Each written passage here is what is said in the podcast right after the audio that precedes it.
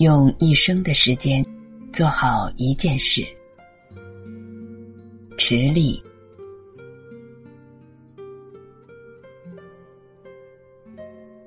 一个人一生可做的事情很多，但世上不知多少聪明人一生没有做好一件事。在很长一个人生阶段里，我只长年岁不长心眼，想来真是痴长。从前，我外婆家屋后有一座大园子，园子里头长满花木、蔬菜和中草药，芙蓉花、鸡冠花、桃树、垂柳、小白菜、香葱、车前草。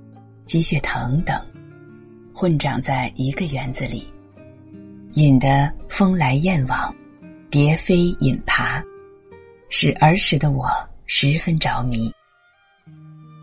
当然，这种私家的园子后来很快就没有了，支援国家建设了，园子变成一座丝织厂，工厂的围墙抵在外婆家屋后，整日整夜。咣当咣当的响，我不喜欢这声音，我从来就不喜欢工厂。从此，我一直心怀渴望，非常非常想养花种草。渴望与日俱增，可多年来就是没有机会，既没有自己的住房，也没有自己的一寸土地。十几年熬过去，去年分得一套公寓。奔到阳台上一看，发现竟然留了养花槽。这一高兴，头脑轰的发了热，不知不觉拿业余爱好当了正经事做。一连好几日，提着篮子和小桶，四处挖糊泥，在大大忙了一阵之后，花儿种上了，草也养上了，菜籽也撒上了，然后。抱着肩来来回回欣赏，倒真有一种了却了某个夙愿的感觉。以后每逢出差或笔会，凡遇上奇花异草，都挺执着的弄点回来，栽进盆里。家里三天两头做鱼肉，也常记得将洗鱼洗肉的水倒入花槽。可是到了秋季，结果并不理想。葡萄才结了几颗，花儿没开几朵。从庐山植物园特意带回的挽莲之类的，也都死了。怎么回事呢？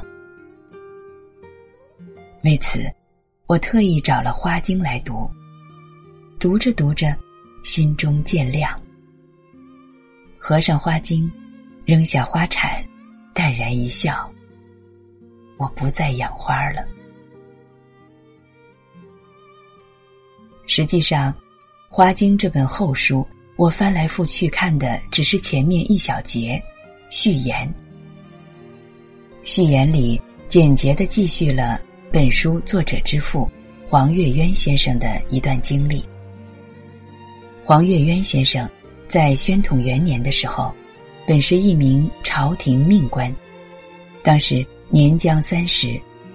有一日，黄先生想：古人曰“三十而立”，我该如何立人呢？他想，做官要应付人家，经商又要坑害人家，得做一件得天趣的事才好，才算立了为人的根本。于是，黄先生毅然辞官隐退。他做什么呢？他购买田地十余亩，建扩充至百亩。黄先生从此聚精会神，抱瓮执锄，废寝忘食，盘桓灌溉，甘为花木之保姆。果然，皇家花园欣欣向荣，蒸蒸日上，花艺草齐，声名远扬。每逢花期，社会名流群集连篇，吟诗作赋，更有文人墨客指点花木，可情话语。众人深得启示，即混浊之事，百无一可，唯花木差可引为知己。据说，当时的文坛名人周寿娟、郑义梅等人，皆为黄先生的花木挚友。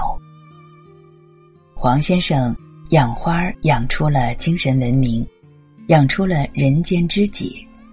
养出了《花经》这等好书，恐怕这才叫养花种草，这才叫做人生一件事。要做好一件事，岂能凭你心中有一点喜欢，有一点迷恋，三天浇点水，五天上点肥？少年狂妄，自以为聪明，借表面的一些由头。来标榜自己为至情至性之人，这也做做，那也试试。好听人评价个多才多艺。近年来，国家注重经济建设，文人纷纷下海。我也曾与人发议论，说作家的智商是足够经商的。最近，由读《花经》而获顿悟，人的一生。只能做一件事，一生的时间并不多，一生的精力也不多，要做好一件事，实在不容易。一生能做好一件事，那也就可以了。世上不知多少聪明人，一生没有做好一件事。总之，我是不敢再说文人经商之类的话了。也不敢再狂热的养花弄草，就连剪裁时装、研究烹调之类的兴趣，也淡了下来。兴之所至，偶尔为之，拿得起放得下，绝不长期牵肠挂肚。应该是不受诱惑的年纪了。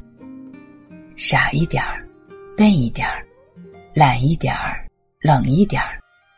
就做一件事，写作。我这一生。